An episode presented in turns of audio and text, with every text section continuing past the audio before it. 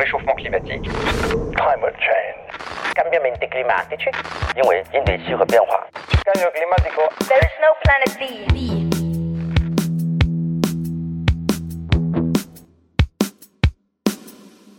Des milliards de citoyens ont accepté plusieurs confinements pour lutter contre un virus. La coopération de gouvernements du monde entier a permis de résorber le trou dans la couche d'ozone. Pour le climat, encore peu de personnes ont vraiment changé leurs habitudes, et s'il y a des accords entre les gouvernements, les résultats se font encore attendre. Comment expliquer cette action molle, voire cette inaction? Comment expliquer que les partis écologistes stimulent si peu de personnes alors que les canicules affectent de plus en plus de monde? Pourquoi même ceux qui sont d'accord sur le constat de l'urgence divergent à ce point sur les solutions?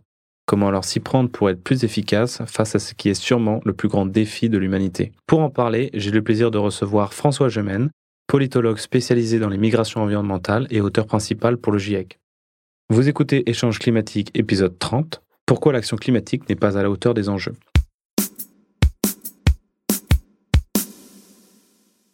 Bonjour François Gemène. Bonjour Florian. L'écologie n'est pas un consensus, c'est le titre de votre livre. Sous-entendu, le changement climatique en est un, mais euh, la façon de s'y attaquer, ce n'est pas le cas. Et euh, c'est vrai a- exactement ça. C'est ça, ok, j'ai bien compris. Euh, c'est vrai qu'il y a très peu de solutions pour le climat qui ne soient pas un sujet sensible. Du côté des gens concernés pour le climat, ces, ces divisions sont parfois mal vues. On entend souvent arrêter de vous, vous battre pour ça. On a besoin de tout le monde pour la même cause.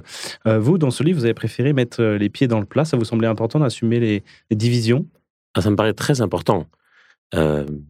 Cette idée selon laquelle on ne pourrait pas avoir de désaccord sur la manière de répondre aux défis climatiques me paraît complètement absurde et tue tout débat. Euh, prenons, prenons les économistes. Euh, on pourrait dire les économistes souhaitent sincèrement chacun le bien-être, la prospérité de la société, mais ils proposent des manières différentes d'y arriver. Il est certain qu'il n'y a pas grand-chose en commun entre un économiste marxiste et un économiste néolibéral. Euh, L'un et l'autre sont certainement compétents, l'un et l'autre sont certainement de bonne foi et souhaitent sincèrement l'amélioration de la prospérité de la société, mais les, recettes, les méthodes qu'ils proposent sont fondamentalement différentes. Je ne vois pas au nom de quoi, sur un sujet aussi fondamental, aussi matriciel que le changement climatique, pourquoi il faudrait tuer tout débat démocratique sur ce qui est quand même un des plus grands défis de la société. Il y a beaucoup de façons différentes de répondre aux défis climatiques. Il y en a certaines qui me paraissent davantage efficaces que d'autres, certaines qui me paraissent tenir davantage de la posture, d'autres qui me semblent complètement inefficaces ou mépriser le point de vue des plus vulnérables ou des pays du Sud. Au contraire, ça me semble un débat fondamental dans notre société. Donc euh, l'écologie, elle divise euh, entre ceux qui veulent que tout change très vite et ceux qui ont, euh, ont d'autres priorités. On le voit autour des débats, notamment des actions coup de poing, des activistes comme le dégonflement de, pneus de SUV. Ça fait à peu près 2-3 ans qu'on en parle beaucoup dans les infos et qu'il y a beaucoup d'avis contradictoires qui, s'opposent. Pourquoi, selon vous, l'écologie divise autant? Donc vous avez un petit peu dit, parce que c'est matriciel, mais est-ce que vous pouvez entrer un peu en détail, s'il vous plaît? Parce qu'on s'est longtemps enfermé dans l'idée que l'écologie n'était ni de gauche ni de droite, que euh, la question du climat devait faire naturellement consensus, devait rassembler. Euh, sauf que la question qui nous est posée par le changement climatique, c'est celle de notre modèle de société. Ce sont celles de nos modes de production et de consommation. Et donc, il est logique que les réponses qui soient apportées euh, nous divisent. On pourrait imaginer que la réponse au changement climatique fasse consensus s'il y avait euh, un, un substitut immédiat, si ça ne requérait pas de changements fondamentaux dans l'organisation de nos sociétés ou de nos économies. Mais c'est le cas, et donc ça me paraît très important de, de pouvoir en discuter, et si possible sans invective, ce qui devient malheureusement de plus en plus difficile. Comme, comme euh, le trou de la couche d'ozone, par exemple. Ça a été réglé parce qu'il y avait un substitut euh, efficace. Il y avait un substitut efficace, il y avait, je dirais, deux pays qui étaient clairement identifiés comme les principaux responsables, les États-Unis et la Russie, l'URSS euh, de l'époque.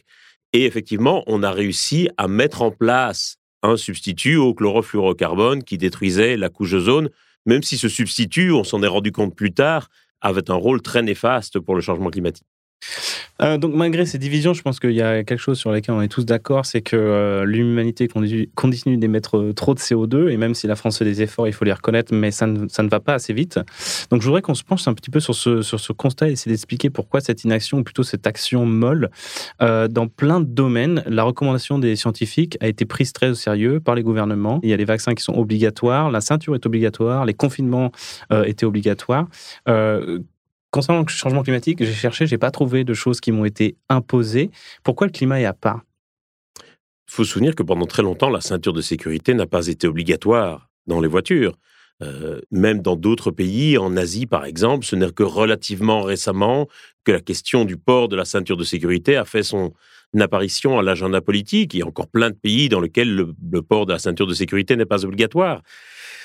Sur la question euh, du changement climatique, je, pense qu'il y a eu plusieurs phénomènes qui ont retardé notre action et qui continuent encore aujourd'hui à retarder notre action.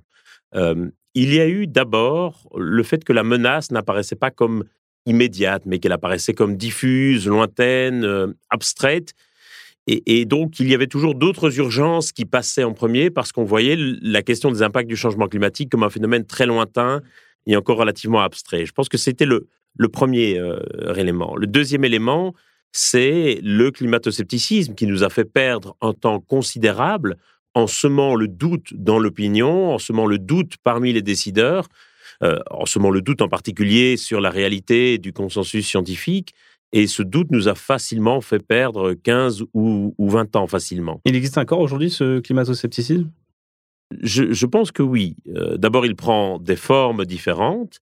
Euh, et surtout, je pense qu'il en reste un substrat tout à fait important parce que on, a cru à tort que le but des climato-sceptiques était de convaincre l'opinion que le changement climatique n'existait pas ou que l'homme n'y avait pas vraiment de responsabilité, alors qu'en réalité, le but réel des climato-sceptiques, des climato-sceptiques, c'était de jeter le doute dans l'opinion, de faire croire à l'opinion qu'il subsistait un débat dans la communauté scientifique. Et donc, lorsque nous, scientifiques, allions porter la réplique sur des plateaux de télévision, dans des studios de radio, dans la presse, aux climato-sceptiques, en réalité, nous contribuions à faire progresser leur agenda. Chaque fois que nous apportions des faits, des démentis à, euh, à ce qu'ils disaient, en réalité, nous contribuions à donner au public l'impression qu'il subsistait un débat dans la communauté scientifique. Et donc, c'est une erreur absolument tragique que nous avons faite que de participer à ces débats.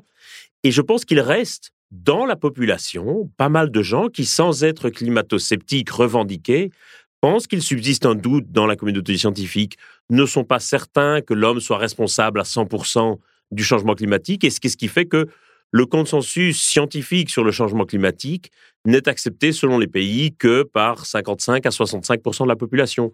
Donc il reste en France environ 40% de personnes qui, sans être des climato-sceptiques revendiqués, n'ont pas encore pleinement intégré le consensus scientifique sur le changement climatique, à savoir que ce changement climatique était réel et qu'il était totalement euh, d'origine humaine. Et sur la vitesse aussi des, des, actions employées.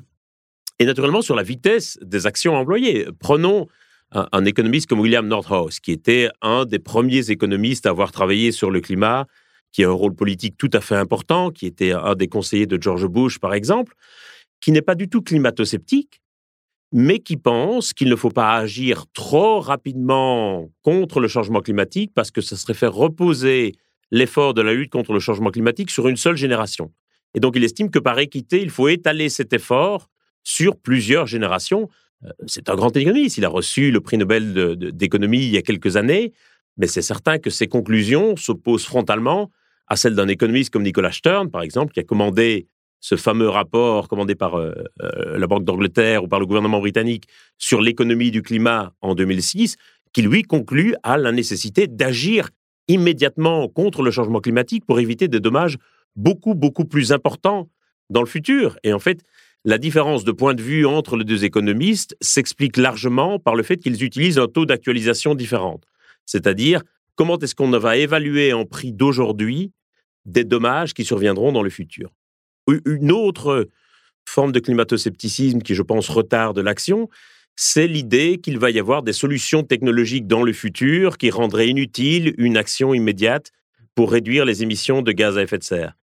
Et puis, en parallèle, ou plutôt en opposition à ce climato-scepticisme, il y a une montée très forte du catastrophisme qui parfois va utiliser les mêmes méthodes, et je suis désolé de le lire, que les climato-sceptiques, c'est-à-dire aller faire ce qu'on appelle du cherry picking, aller choisir dans les littératures scientifiques un certain nombre de travaux, de résultats qui vont conforter la théorie de départ, mais ignorer les autres résultats, et qui malheureusement va arriver parfois au même résultat. Moi, je suis très inquiet de voir parfois euh, se répandre ce sentiment diffus dans la population selon lequel il n'y aurait plus rien à faire, c'est de toute façon trop tard, nous sommes de toute façon partis vers l'effondrement de nos sociétés, voire même la race humaine va s'éteindre d'ici le milieu du siècle. Et il y a aujourd'hui beaucoup de gens qui sont de plus en plus convaincus que l'action est inutile et ne servira de toute façon à rien. Et donc cette forme de défaitisme qui monte dans la population me semble au moins aussi dangereuse que le climato-scepticisme. Vous disiez tout à l'heure euh, que le changement climatique c'est un petit peu, il y a un petit peu un biais, il y a beaucoup de, biais cognitifs euh, qui empêchent l'action contre le changement climatique. Vous disiez tout à l'heure que c'est un horizon lointain, c'est des actions maintenant pour des résultats plus tard, et ça, ça va complètement à l'encontre euh, de la temporalité du politique. Euh, est-ce que vous, est-ce que ça explique pourquoi Pas que de la temporalité du politique, aussi de la temporalité de notre expérience humaine de 85-86 ans sur la planète. est-ce, bah oui, mais les, souvent, les, même, même pour nous, de changer, par exemple, de, de consommer moins de viande ou alors de faire du vélo, etc. Euh, c'est des choses qu'on voit souvent chez les gens vers qui euh, le gain pour la santé, par exemple, est, très prégnant. Par exemple, des gens qui sont euh, passés un certain âge. Mais pour les jeunes d'aujourd'hui, pour ceux qui ont 20 ans, moi j'avais 20 ans il n'y a pas longtemps, je ne m'inquiétais pas du tout pour ma santé ou de mon alimentation à cette époque-là. Tout à fait. Et ça, c'est ces biais connectifs qui, qui plombent justement l'action. Et c'est intéressant de voir que quand on demande aux gens qui ont changé de comportement dans leur vie de tous les jours, qui par exemple font du vélo pour aller au travail ou qui ont un régime alimentaire moins carné, euh, très souvent, euh, l'élément central de leur motivation à changer de comportement, ce n'est pas le climat, ce sont les bénéfices qu'ils escomptent pour eux-mêmes, des bénéfices pour leur santé, pour leur bien-être physique, pour leur portefeuille, et ils voient la réduction de leur empreinte carbone comme une sorte de bénéfice collatéral. Tant mieux si ça contribue aussi à réduire mon empreinte carbone, mais c'est rarement la motivation première des changements de comportement. Et, il faut en être euh, conscient. Et, je crois que c'est aussi euh, pour cette raison qu'on a tant de mal à agir, je dirais, drastiquement, radicalement contre le changement climatique, parce qu'on a l'impression que nos intérêts ne sont pas directement mis en cause. La physique du climat est telle que vous ne pouvez pas espérer de résultats directs et immédiats pour vous-même de votre action climatique, euh, parce qu'il va y avoir un décalage dans le temps, d'au moins une génération, parce qu'on sait que ce sont les pays les plus vulnérables qui vont subir les pires conséquences du changement climatique. Et donc, votre action, concrètement, va surtout bénéficier à la génération suivante, aux pays les plus vulnérables, davantage qu'à vous-même. Et de la même manière, on sait très bien que ceux qui vont supporter en premier lieu les conséquences de notre inaction, ce sont les générations suivantes et les pays les plus vulnérables. Et ça explique sans doute pourquoi on n'agit pas davantage, parce que notre action devrait fondamentalement être altruiste et que malheureusement l'altruisme ce n'est pas un domaine dans lequel on est champion du monde. Et, donc euh, de fait que individuellement on, voilà on, ne soit pas directement pour pour l'action immédiate, est-ce que ça percole euh, jusqu'au jusqu'aux politiques et que c'est pour ça que dans les arbitrages politiques c'est toujours l'environnement qui est sacrifié euh, et que le ministère de l'environnement est surnommé le ministère de l'impossible? Je crois. je crois qu'on a un vrai problème dans la manière dont nos démocraties représentatives sont organisées par rapport au climat. C'est-à-dire que plus aucun parti politique euh, aujourd'hui ne peut faire l'impasse sur la question du climat, ne peut dire qu'il ne s'agit pas d'une question importante. Et ça, c'est un pas en avant considérable.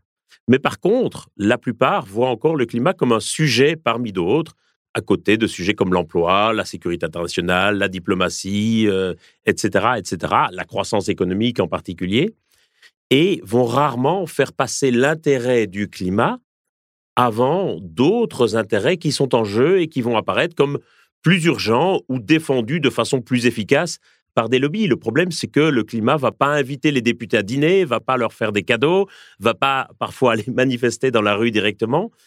Et, et donc, c'est quelque chose qui souvent va faire les frais d'arbitrage politique. Et dans nos démocraties, les partis vont représenter des intérêts les intérêts de leurs électeurs qui vont parfois être contradictoires. Et le rôle du gouvernement, de gauche comme de droite, ça va être de trouver une certaine forme de, de consensus social, de contrat social qui permettent de satisfaire les intérêts des uns et des autres, et en tout cas l'intérêt du groupe majoritaire.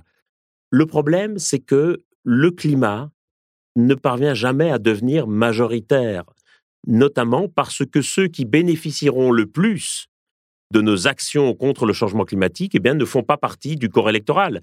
La génération qui n'est pas encore née ne fait pas partie du corps électoral. Euh, les Soudanais, les Éthiopiens et les Bangladais non plus, alors que pourtant nos décisions vont avoir un impact énorme sur le climat futur de ces pays. Ou comme vous disiez, euh, les métiers de la transition qui n'existent pas encore ne font pas encore partie du, champ politique. Euh, bien par sûr, contre, ceux qui travaillent dans une raffinerie aujourd'hui, eux, peuvent se défendre. Mais bien sûr, c'est tout le problème des emplois verts. Personne ne nie que la transition énergétique va créer énormément de nouveaux emplois, et en plus de surcroît, souvent des emplois qualifiés, non délocalisables, etc. Mais le problème, c'est que ces emplois n'existent pas encore. Et pour que ces emplois puissent émerger, il va falloir détruire d'autres emplois, ceux qu'on appelle les emplois bruns, qui sont aujourd'hui liés euh, à l'économie des énergies fossiles. Et ceux qui occupent ces emplois bruns, évidemment, n'ont pas envie de perdre leur emploi. Et donc, c'est un aspect qui a été longtemps un point aveugle, y compris euh, des, travaux sur la transition énergétique. Alors, je voudrais finir de, brosser le constat et après, je rassure les auditeurs, on passera à vos propositions. Mais je voudrais qu'on parle des Verts, parce que si la lutte contre le changement climatique patine, euh, c'est à cause ou la conséquence, peut-être vous nous le direz, de l'échec des partis écolos, des, écolos à mobiliser euh, les marges, que ce soit chez nous ou chez, euh, ou chez nos voisins européens. Euh, il y, a comme un plafond qui est autour de, 5% en France et qui n'arrive pas à être transpercé. Et pendant le, deuxième tour des législatives, je ne sais pas si vous vous souvenez, c'était un, donc c'était un week-end, le vote était le dimanche, il y avait une canicule. C'était une des canicules évidemment les plus précoces, qui serait sûrement pas arrivée sans le changement climatique. Et on a vu ce qu'a donné ce deuxième tour, entrée fracassante du, du Rassemblement national. Euh, à l'Assemblée. Pourquoi ça ne se traduit pas, cette, cette, euh, cette ce, voilà, ce climat d'anxiété autour du climat qui augmente avec, euh, à fur et à mesure qu'on sent les effets de plus en plus forts, pourquoi ça ne se traduit pas par un vote écologiste?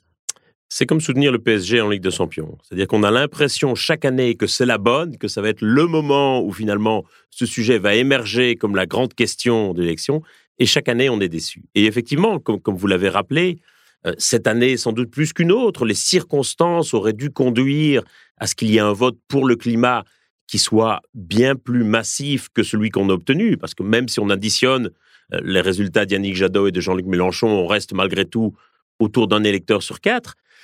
Euh, je pense que la raison principale qui explique cela, c'est que les gens voient encore largement la question du climat comme une cause à laquelle ils sont sensibles, comme les droits humains ou la faim dans le monde, mais pas comme quelque chose qui mobilise leurs intérêts. Or, quand on va voter, quand on dépose son bulletin dans l'urne, on va espérer légitimement que son vote permette d'améliorer sa vie au cours du mandat qui s'ouvre. Et le problème, c'est qu'un vote pour le climat ne permet pas d'améliorer sa vie à soi, permet d'améliorer la vie des générations futures, euh, d'autres pays ou d'autres classes sociales que la sienne. Et donc ceux qui peuvent se permettre de voter pour le climat, à moins d'être des militants convaincus, ce sont des gens suffisamment aisés que pour pouvoir voter non pas pour eux-mêmes, mais que pour voter avec une sorte de procuration imaginaire pour les générations futures ou pour les pays les plus affectés. Et c'est ça, je pense, qui explique le mauvais score globalement des écologistes aux élections un peu partout en Europe. Alors bien sûr en France, Europe Écologie Les Verts a ses propres problèmes de dissension interne, et notamment le fait que tout le monde veut voir perdre le candidat désigné par le parti. Mais dans les autres pays européens, il y a globalement aussi un vrai problème de plafond de verre pour l'écologie politique qui ne parvient pas à s'imposer comme le grand récit politique du XXIe siècle. Donc, le, portrait robot du, vote écolo, que ce soit en France ou dans l'Europe, c'est le bobo euh, du centre-ville et le retraité euh, aisé? à, mon avis, il y a à la fois des militants très très convaincus ouais et pour qui vraiment la question du climat va toucher directement leurs intérêts et, va être l'enjeu premier, et puis d'autres qui vont pouvoir, en quelque sorte, euh, voter pour le climat parce qu'ils sont suffisamment aisés, suffisamment âgés, que pour que leur vie ne dépende plus fondamentalement du, du score des élections et que leur vie ne change pas trop, que le gouvernement soit de gauche ou de droite. Et, la plupart des gens ne sont pas dans ce cas-là, bien évidemment.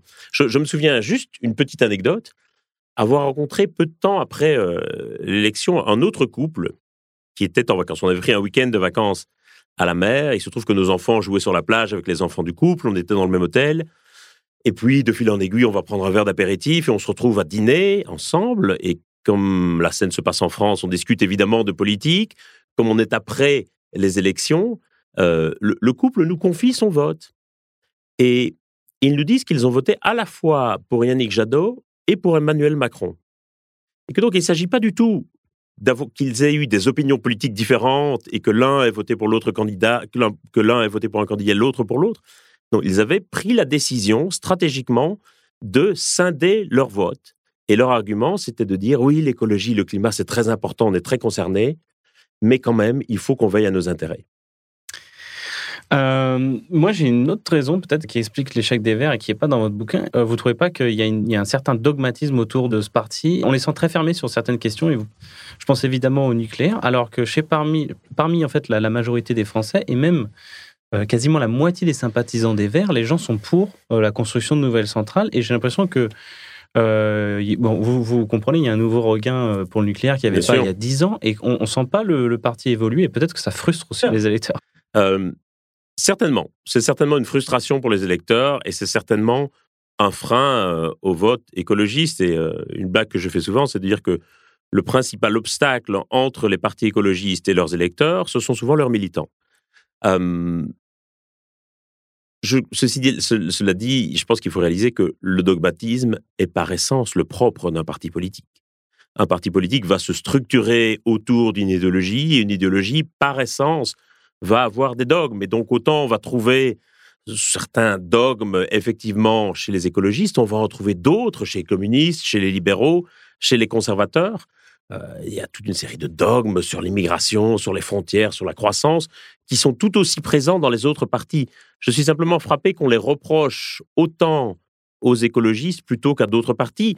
Je pense qu'il faut effectivement accepter le fait que les partis sont structurés par des idéologies. Ce n'est pas un gros mot, c'est nécessaire pour avoir une sorte de colonne vertébrale par rapport à son action politique. Alors peut-être que ces idéologies peuvent évoluer, mais euh, j'ai envie de dire, on pourrait tout aussi bien faire la remarque aux autres partis qu'aux écologistes. Donc maintenant, je voudrais qu'on passe plutôt au volet, euh, volet proposition slash euh, solution, pourquoi pas. Euh, et donc, on a bien compris que combiner intérêt économique à court terme avec intérêt environnemental de long terme pour se faire élire et sauver la planète, c'était un petit peu le, le, la martingale qu'on cherche. pourquoi intérêt économique? Parce que bien, le pouvoir d'achat, ça reste finalement la, la, préoccupation bah, numéro une des Français. C'est bien beaucoup plus que le climat. C'est-à-dire que en 86% des Français se disent préoccupés, tracassés par le changement climatique.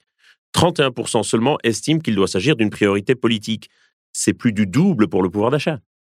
Et donc, euh, comment pour un parti écolo embarquer plus que les bourgeois des villes, mais aussi euh, ben, la majorité des gens Comment on peut faire prendre conscience aux gens que l'action pour le climat peut aussi avoir des, bénéfices pour la santé, pour faire des économies, un atout géopolitique, on le voit avec euh, la guerre en Ukraine, et même une réduction des inégalités alors le but, je crois, c'est pas seulement de faire gagner les partis écologistes. Le but, c'est qu'il y ait, quel que soit le gouvernement, une action résolue et radicale en faveur du climat. Simplement, la spécificité des écologistes dans le champ politique, c'est que c'est le seul parti qui va faire du climat et de la biodiversité, des questions d'environnement, une question matricielle, c'est-à-dire la question qui va déterminer toutes les autres. Et ce dogme, d'ailleurs, est mis en cause aujourd'hui chez les écologistes lui-même. Certains vont dire que la, matrice, c'est le capitalisme, d'autres vont dire que la matrice, c'est le patriarcat, et que le changement climatique découle soit du capitalisme, soit du patriarcat, soit des deux. Ah, et, c'est effectivement quelque chose qui peut aussi troubler certains électeurs écologistes qui vont se dire, mais pourquoi est-ce que les écologistes parlent d'égalité femmes-hommes? Pourquoi est-ce que les écologistes deviennent anticapitalistes? Pourquoi est-ce qu'ils ne parlent plus d'environnement et qu'ils parlent d'autres, enjeux? Euh, Je crois que c'est très important de reconnaître le caractère systémique de ces différents enjeux. La question, effectivement, ce qui est sans doute une source de trouble pour certains électeurs, c'est le fait qu'on a l'impression parfois que l'environnement n'est plus considéré comme la matrice, mais comme une conséquence d'autres matrices. Et ça, c'est un débat très important, je pense, que les écologistes doivent avoir en leur sein y compris pour le programme futur qu'ils présenteront aux élections. Comment, pour revenir à votre question, comment faire en sorte que euh, l'action climatique devienne une priorité politique et une priorité pour les gens, je pense qu'il faut leur montrer comment ça pourrait être dans leur intérêt. Et pour cela, il importe de dégager ce que pourrait être le récit d'un monde décarboné. Parce qu'aujourd'hui, on voit assez bien quel est le monde auquel on voudrait échapper. C'est le monde qui est décrit par les rapports du GIEC, qui est ravagé par les impacts du changement climatique. Mais on n'a pas encore de vision très précise du monde vers lequel on voudrait se diriger. Euh, on en a soit des visions techno-futuristes à l'Elon Musk, où tout le monde serait dans un vaisseau euh, autour de la Terre, ou alors des visions extraordinairement naïves euh, de Max et Lily à vélo dans un champ de coquelicots. Mais ces deux visions ne parlent pas à la majorité de la population qui peine à voir à quoi ressemblerait un monde décarboné. Et donc, de ce fait, la lutte contre le changement climatique apparaît à la majorité comme une contrainte à laquelle ils vont chercher à échapper. Forcément, personne n'aime la contrainte. Ça apparaît comme un effort à réaliser, voire comme un sacrifice à consentir, et donc pas du tout quelque chose pour lequel on aurait envie de voter, ou pas du tout quelque chose pour lequel on aurait envie de soutenir un programme politique. Et donc je pense que l'enjeu majeur, c'est de faire émerger une sorte de récit aspirationnel. En d'autres termes, à quoi aspire-t-on? Non pas qu'est-ce qu'on cherche à éviter, mais à quoi est-ce qu'on aspire véritablement? Et, là, il faut bien reconnaître qu'on a du mal à voir à quoi ressemblerait aujourd'hui ce monde décarboné. Et c'est certainement pas la, faute des politiques si dans la culture euh, populaire, tout pousse euh, à la consommation, tout pousse à l'individualité aussi. Euh, voilà, rien, rien dans la culture politique ne va dans le sens du récit que vous parlez, j'imagine. Bien entendu, puisque nos économies, notre développement et donc aussi notre démocratie et notre culture se sont largement construits à partir de l'exploitation des énergies fossiles. Et donc renoncer aux énergies fossiles, c'est pas juste un choix énergétique, c'est un choix de modèle de société, c'est un choix civilisationnel. Et là, il faut bien reconnaître qu'on en est encore un peu nulle part. Euh, mais je voudrais quand même revenir sur ce point des inégalités. Comment on fait pour embarquer euh, les, classes euh, Enfin, voilà, ceux, qui se préoccupent pour leur pouvoir d'achat, comment on fait eux pour les embarquer? Parce que souvent, et, ils ont souvent raison, mais en fait, climat et pouvoir d'achat, c'est souvent contradictoire. Parce qu'on sait très bien que ce qui a, vraiment ce qui a, ce qui a dicté euh, l'agenda politique ces derniers mois, c'était le prix du, carburant. Et que plus le carburant est cher, mieux c'est pour le climat, mais moins c'est bon pour le portefeuille. Donc comment on fait pour, pour là, en dans les, là, les prochaines élections, c'est dans trois ans, comment on fait pour coïncider les deux? La lutte contre le changement climatique est remplie de ce type de paradoxes. Et il faut pouvoir dire qu'effectivement, ça va coûter de l'argent, voire beaucoup d'argent, et ça va demander des investissements considérables. Alors, comment est-ce qu'on fait? Je pense que, un, il faut revenir à une sorte de politique publique d'investissement massif dans les énergies renouvelables, dans les transports en commun, dans toute une série de mesures structurelles qui vont permettre de décarboner l'économie. C'est pour ça que l'annonce faite par Emmanuel Macron des 10 RER dans, dans, des villes, dans des métropoles autres que Paris, je pense que c'est une excellente idée qui va dans le bon sens parce que c'est un investissement public important et c'est quelque chose qui va bénéficier directement aux gens. Deux, il faut rendre ça plus équitable. Et rendre ça plus équitable, c'est pas juste taper sur les riches, les jets privés, les SUV. Ça, malheureusement, c'est souvent de, de la posture. Je suis désolé de le dire. Rendre ça plus équitable, ça veut dire arrêter de chercher des solutions uniquement pour soi-même. Aujourd'hui, la plupart des mesures qui vont structurer le débat public sur la recherche de solutions pour réduire son empreinte carbone, ça va être des solutions pensées pour les riches et essentiellement développées pour les riches. Euh, la voiture électrique en est sans doute le meilleur exemple. Bien entendu, une voiture électrique est bien meilleure pour le climat qu'une voiture thermique, mais d'une part, il va falloir un certain temps avant qu'il y ait un marché de l'occasion pour les voitures électriques, et d'autre part, toutes les primes qu'on va donner à l'achat de véhicules électriques, globalement, sont des cadeaux qu'on va faire aux classes les plus aisées de la population qui auraient pu basculer vers un véhicule électrique, sans doute même sans ces primes, tandis que les autres vont être en quelque sorte obligés de continuer à rouler en voiture thermique parce qu'on les a poussés à s'installer en zone périphérique ou à la campagne, vont faire l'objet d'une fiscalité de plus en plus lourde, de plus en plus d'interdictions, et donc ils vont avoir l'impression que l'effort est réparti de manière inéquitable. Pareil pour les pistes cyclables à la Terre de Paris. Je me réjouis qu'il y ait de plus en plus de gens qui fassent du vélo à Paris, et c'est très bien. Mais le vrai enjeu, si on veut avoir un report modal des déplacements, c'est pas que des gens comme moi, qui faisaient l'essentiel de leurs déplacements en métro ou à pied, commencent à faire du vélo. L'enjeu, c'est que les gens qui viennent de banlieue ou de province et qui sont forcés de prendre leur voiture pour venir à Paris puissent le faire à vélo. Et donc, ça implique de développer des pistes cyclables depuis les banlieues vers le centre-ville et pas uniquement au centre-ville. Euh, donc, euh, si, je, caricature un petit peu, mais enlever les aides pour les euh, classes moyennes plus et vraiment les, les targeter pour les, les moins aisés. Je pense que c'est ça qui est important. Tout à fait. Ça ne veut pas dire forcément enlever les aides pour les classes supérieures, mais ça veut dire veiller à ce qu'il y ait une partie de cet investissement et de ces aides qui bénéficient aussi aux classes moyennes et aux classes inférieures. Donc, il y a une dimension aussi internationale dans, euh, votre, dans le programme que vous, vous, esquissez euh, dans votre, dans votre livre. Euh, Vous dites chaque pays semble vouloir limiter son action à l'intérieur de ses frontières, comme si l'addition des efforts de chacun allait suffire. Euh, Selon vous, l'écologie politique ne saurait se cantonner à la dimension nationale, elle doit avoir un, euh, projet à dimension internationale. Euh, Qu'est-ce que vous entendez par là Parce que quand on vote euh, pour un politique, malheureusement, enfin pas malheureusement, on vote ben, pour ce qu'il va faire euh, entre les frontières du pays. Et d'ailleurs, la dimension internationale dans les débats est souvent reléguée en, deuxième partie de soirée. Quasiment inexistante. Euh, il y a guère que sur la guerre en Ukraine qu'on a eu quelques débats sur la, la diplomatie et la politique internationale à conduire.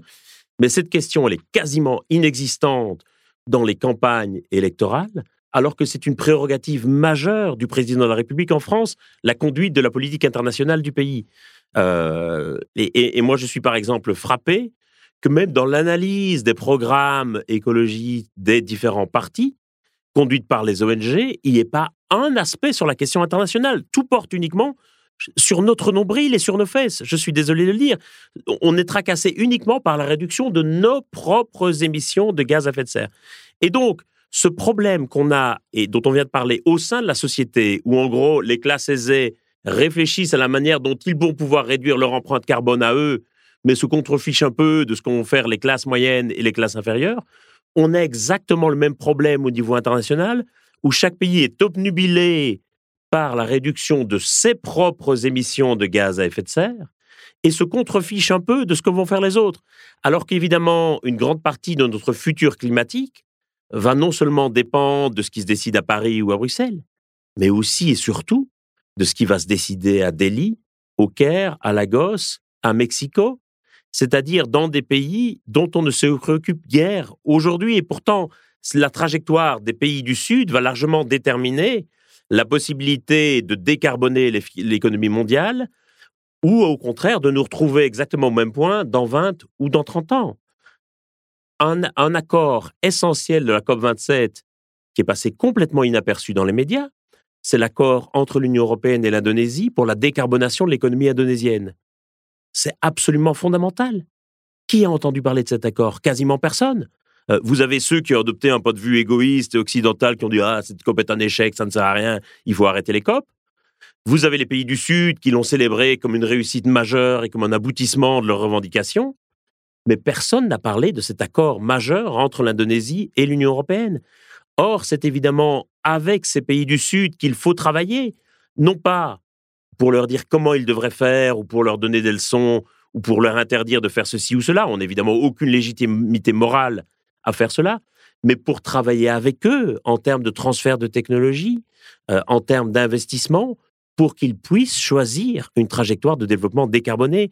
Et beaucoup va se jouer là-dessus. Et c'est un gros problème, effectivement, politiquement, parce qu'aucun pays ne peut prétendre avoir la moindre forme de souveraineté sur son climat futur. Euh, le climat futur de la France ne va pas dépendre des décisions qui sont prises à Paris. Et donc nous sommes tous liés les uns aux autres. Et, et c'est ça, effectivement, qui est une limite profonde dans la négociation internationale, c'est qu'on négocie d'un problème global entre nations. Et que par nature, évidemment, le climat ne connaît pas les frontières des nations et que chaque gouvernement, au contraire, va chercher à maximiser son intérêt national. Et donc cet accord euh, entre l'UE et l'Indonésie, en quoi euh, consiste-t-il? Essentiellement, c'est un accord d'investissement qui porte sur un montant de l'ordre de 40 milliards d'euros, si mes souvenirs sont bons. Donc, c'est un montant assez considérable, qui est assez comparable à l'accord qui avait été passé avec l'Afrique du Sud l'an dernier, dont on avait un, un petit peu plus parlé, mais quand même pas beaucoup. Mm. Euh, Mais en, en tout cas, c'est cet accord de, de- de- avec l'Afrique du Sud l'année dernière qui est un petit peu euh, euh, pavé, celui avec, pour, pour l'Indonésie Ah, bien sûr, tout à fait. L'accord avec l'Indonésie est réalisé sur le même modèle que celui avec l'Afrique du Sud. Le problème, c'est que si on fait un pays émergent par an, on va prendre beaucoup de retard. Il faudrait en faire 10 par an. C'est des pays euh, intéressants, euh, Afrique du Sud, Indonésie, parce que c'est parmi ceux qui brûlent le plus de charbon, notamment. Bien entendu. Et c'est des, accords d'investissement qui vont leur permettre de sortir du charbon. Donc, donc ça, c'est un petit peu ce que vous conseillerez pour euh, l'UE, c'est de, de tenir sur ces deux jambes, décarbonation euh, localement et investissement d'énergie décarbonée dans les pays émergents. Les deux sont importants. C'est-à-dire que d'un côté, vous devez évidemment, quand vous êtes la France ou l'Union européenne, vous devez d'une part respecter vos engagements et d'autre part en faire davantage. Parce que vous avez une responsabilité historique et une responsabilité politique par rapport à cela. Mais ça ne sert à rien que l'Union européenne soit un océan, soit pardon, une île décarbonée au milieu d'un océan de CO2. Ça n'a aucun sens. Et donc, je crois que la responsabilité que nous avons en tant que Français, en tant qu'Européens, en tant que pays industrialisés, c'est de déployer notre action pour le climat également au-delà de nos frontières. C'est une question de responsabilité politique, de responsabilité face à l'histoire. On, a aujourd'hui ce discours un peu débile qui voudrait que la France ne représente que 0,9% des émissions mondiales de gaz à effet de serre. Donc les gens disent Oh, pourquoi est-ce que ça sera à la France d'agir? C'est à la Chine ou à l'Inde d'agir en premier. D'abord, ce chiffre de 0,9% peut être contesté et dépend largement de la manière dont on va compter les émissions. Et, et c'est généralement l'argument qu'on oppose.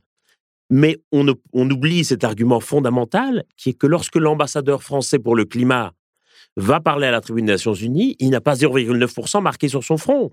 Les gens voient la cinquième économie du monde, voient un pays avec un siège permanent au Conseil de sécurité de l'ONU, et donc attendent de ce pays qu'il prenne ses responsabilités. Et ses responsabilités, c'est pas 0,9%. Oui, donc, concrètement, euh, parce que s'il y a déjà des centrales à charbon qui marchent très très bien en Indonésie, euh, qui ont encore des durées de vie de 20 ans, etc., ils vont pas les fermer pour nous faire plaisir. Qui va payer pour décarboner Ils vont les fermer s'ils y ont un intérêt économique, et donc s'il y a une autre source qui leur amène davantage d'énergie pour un coût moindre. Et donc très clairement, ça va dépendre aussi de nos capacités d'investissement dans ces pays, de transfert de technologies, mais aussi de technologies sur la question des réseaux de distribution électrique, par exemple. Il y a plein de pays qui aujourd'hui n'ont pas un réseau de distribution électrique suffisamment développé ou suffisamment robuste que pour pouvoir distribuer de l'électricité qui serait générée à partir de sources décarbonées. Et donc, quand il va falloir distribuer l'électricité aux gens, ben, on va naturellement se tourner vers les énergies fossiles qu'on a dans son sous-sol. On va doucement se conduire vers la dernière partie de votre livre qui est sur, euh, sur, sur, euh, sur les propositions. Vous dites que voilà, la démocratie euh, représentative, vous comprenez ses limites. On vient d'en parler là pendant, pendant trois quarts d'heure. Et donc, vous dites que le changement, les changements qui ont bouleversé la société furent souvent le fait de minorités agissantes plutôt que de majorités conscientes. Alors, je propose qu'on s'arrête un petit peu sur ces minorités agissantes. Pour vous, c'est les entreprises et les collectivités. Je trouve que c'est là, aujourd'hui, qu'on voit le plus de choses bouger dans la société. Alors, il y a bien sûr des gens qui ont modifié certains de leurs comportements individuels, et c'est important, et je ne veux pas du tout minorer l'importance de cela. Mais je pense que les gens ont tendance globalement à trop attendre des gouvernements, à trop attendre des négociations internationales. Chaque année, on a ce refrain, la COP 27, 28, peut-elle sauver le climat? Alors que même la COP la plus réussie n'a pas le pouvoir de sauver le climat. Et on oublie en fait tout ce qui bouge à l'intérieur de la société. Et, moi, euh, c'est une des raisons pour laquelle je m'énerve sans doute un peu trop sur certains activistes qui voudraient faire croire que rien ne bouge, que rien ne va dans le bon sens, que aucune alerte n'est entendue. J'ai de leur dire c'est pas vrai. Il y a des choses qui bougent au sein de la société. Il y a bien entendu encore beaucoup trop de gens qui rament à contre-courant. Il y a encore énormément d'obstacles qu'il faut pointer du doigt. Mais il faut aussi pouvoir encourager les initiatives. Il faut aussi pouvoir essayer de voir comment on amplifie et comment on duplique et réplique les changements qui sont à l'œuvre dans la société et qui viennent surtout, pour le moment, des entreprises et des collectivités locales. Et, et je pense qu'il faut se rendre compte que, à travers l'histoire, la plupart des grands changements sociétaux sont venus du fait de minorités agissantes, déterminées, qui se sont organisées pour faire valoir leurs droits, pour mettre fin à une injustice ou pour amener un grand changement dans la société. Et pendant longtemps, j'ai cru qu'il allait être possible de conscientiser une majorité de la population et qu'on allait voir une sorte de basculement naturel d'une majorité de la population. J'ai beaucoup cru, notamment au moment des, manifestations des jeunes emmenés par Greta Thunberg. Et il faut bien constater que ce basculement n'est pas arrivé. Peut-être qu'il arrivera un jour, mais ça sera malheureusement trop tard. Et, et donc, j'ai envie de dire, aujourd'hui, s'il y a un changement qui doit venir, je pense qu'il viendra davantage de ces minorités qu'on n'a pas suffisamment valorisées et qu'il va vraiment falloir encourager de toutes nos forces aujourd'hui. Est-ce que vous pouvez donner des exemples de- d'entreprises ou de collectivités qui agissent et que, dont, dont le changement vous paraît euh, conséquent? Je vous donne un exemple. Les, les vélos en libre service dans nos villes. Ce sont au départ quelques villes de moyenne importance qui ont eu l'idée de développer ces vélos en libre service. C'est Rennes et La Rochelle, Lyon. Et puis, Paris s'est emparé de ce système, a créé les Vélib, ça a bien marché. Et il y a aujourd'hui, il n'y a quasiment aujourd'hui plus aucune capitale du monde, voire même ville d'une importance conséquente dans le monde, qui n'ait pas un système de vélos en libre service. Le fait que les gens aient utilisé les Vélib les vélos en libre service a convaincu de plus en plus de gens de l'intérêt de pratiquer du vélo, de s'acheter un vélo, et c'est un élément tout à fait décisif dans la création de davantage de pistes cyclables en ville et dans certains changements de mobilité au sein des villes. Voilà comment la petite action au départ d'une minorité de villes a transformé considérablement la mobilité dans la plupart des villes du monde. Voilà, je crois, un exemple qui peut nous inspirer. Un autre élément important, peut-être sur les solutions, un élément qui me tient à cœur aujourd'hui, euh, c'est que je pense qu'il faut lever deux obstacles psychologiques qui nous empêchent de voir certaines solutions. Le premier, c'est qu'on voit encore largement le changement climatique comme un problème binaire. Pile ou face, gagné ou perdu. Il y a toute une série d'injonctions dans le débat public. Est-il encore temps d'agir? Est-ce qu'il est déjà trop tard? Il nous reste trois ans pour agir, cinq ans pour agir, dix ans pour agir. Toutes ces injonctions vont, nous, vont ancrer chez nous l'idée qu'on est face à un problème binaire. Et si on voit le changement climatique comme un problème binaire, à ce moment-là, on va trouver mille et une raisons de se décourager. On va considérer que son action à son niveau est relativement insignifiante à l'échelle du globe. Et même, on va se dire, à quoi bon, à quoi sert-il que la France agisse si la Chine fait ceci ou si l'Inde fait cela? Sauf que le changement climatique, c'est pas un problème binaire, c'est un problème graduel, où chaque incrément supplémentaire de température va faire une énorme différence. Et ça veut dire que, évidemment, un monde à plus 2 est très différent d'un monde à plus 3 ou à plus 4 degrés, ça fait d'énormes différences. Ça veut dire que chaque tonne de CO2 qui est émise ou qui n'est pas émise va faire une énorme différence. Ça veut dire qu'il n'y a absolument aucune action contre le changement climatique qui soit inutile. Et ça, je crois que c'est vraiment très, très important d'arrêter avec cette idée du changement climatique comme un problème binaire parce que ça désespère les gens et ça leur donne l'impression que ce qu'ils font ne sert à rien. L'autre obstacle qu'il faut lever, c'est arrêter de raisonner avec ces objectifs de moyen et de long terme. Moins 40% d'émissions d'ici 2030, neutralité carbone en 2050, 2, degrés de plus ou 1 degré de plus d'ici 2100. Je pense que ce sont des objectifs de moyen et de long terme qui d'abord vont retarder considérablement l'action. Euh, Si vous me dites, euh, voilà François, ça serait bien que tu perdes 10 kilos d'ici 2030, je sais très bien que je vais continuer à boire beaucoup trop d'alcool jusqu'en 2029 et que c'est juste en 2029 que je vais me dire, oh là là, il faudrait peut-être rectifier le tir, sauf qu'il sera trop tard. Je pense que c'est aussi quelque chose qui va pas nous permettre de demander des comptes à ceux qui décident de ces objectifs. Quand les chefs d'État décident de 2 degrés, si possible 1 degré et demi à l'accord de Paris, ils savent bien qu'ils seront tous morts en 2100 et qu'il n'y a personne qui viendra en 2099 leur demander, dites donc, est-ce qu'on est, proche de la table de cet objectif? Est-ce qu'il ne faudrait pas rectifier le tir? Ils savent bien qu'ils n'auront de compte à rendre à personne. Et je crois qu'aujourd'hui, ces objectifs apparaissent pour beaucoup comme une sorte d'Everest infranchissable, qu'il suffise de voir le premier atelier qu'on a donné comme formation aux fonctionnaires qui étaient formés sur le climat, c'était l'atelier 2 tonnes. On leur dit comment vous passez de 9 tonnes à 2 tonnes? Et tout le monde dit, ah, c'est pas possible de le faire comme ça. Mais parce que, évidemment, cet objectif devient une sorte d'Everest inatteignable parce qu'on n'a pas le chemin qui nous emmène jusqu'à cet horizon.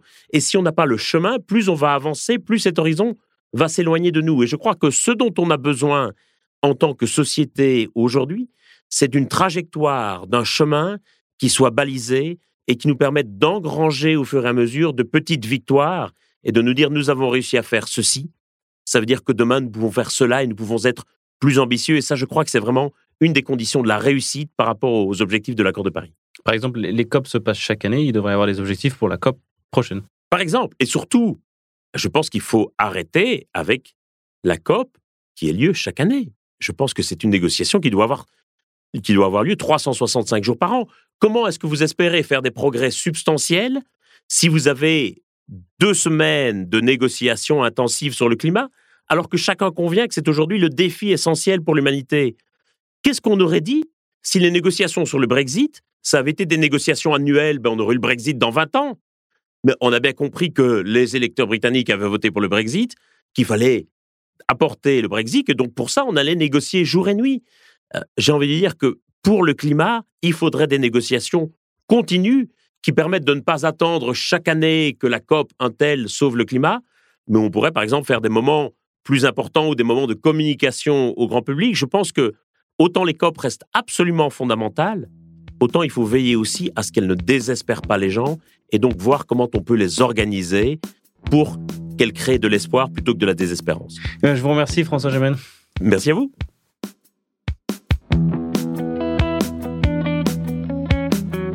Voilà, j'espère que cet épisode vous a plu. Si c'est le cas, n'hésitez pas à le partager, ça m'aide énormément. Merci à Gilles Marteau pour la musique, Studio 1212 pour la production, et enfin, merci à vous pour votre écoute. Portez-vous bien et à la prochaine.